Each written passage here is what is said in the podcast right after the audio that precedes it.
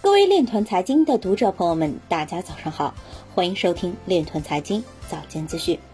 今天是二零二零年一月六日，星期一，农历亥年腊月十二。首先，让我们聚焦今日财经。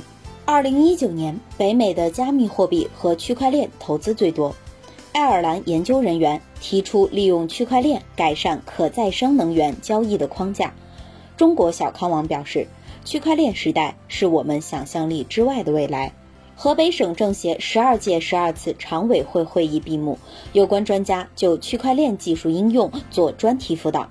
比特币对法币交易美元占比达百分之七十七点七九，排名第一。芝加哥商品交易所二零二零年三月 BTC 合约的期货溢价有所下降。美国国税局表示，单笔加密货币捐款超过五千美元需要进行税务评估。二零一九年度中国十大传媒法势力发布，其中一项与区块链有关。娄底市政协委员聂东平表示，加快建立区块链产业风险防控体系。比特币安全专家表示，未来将会出现上千种具有不同程度效用的不同代币。今日财经就到这里。下面我们来聊一聊关于区块链的那些事儿。据人民网消息，昨日首届人民网内容科技创新创业大赛总决赛在厦门市举办。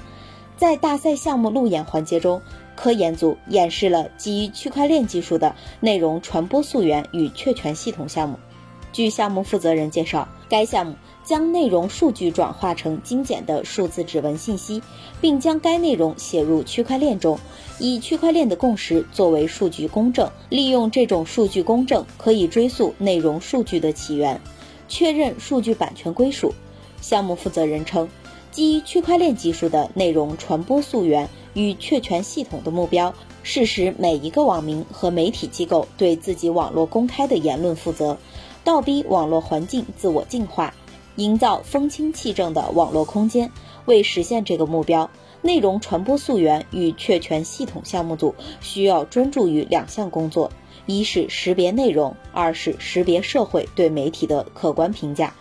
以上就是今天链团财经早间资讯的全部内容，感谢您的关注与支持，祝您生活愉快，我们明天再见。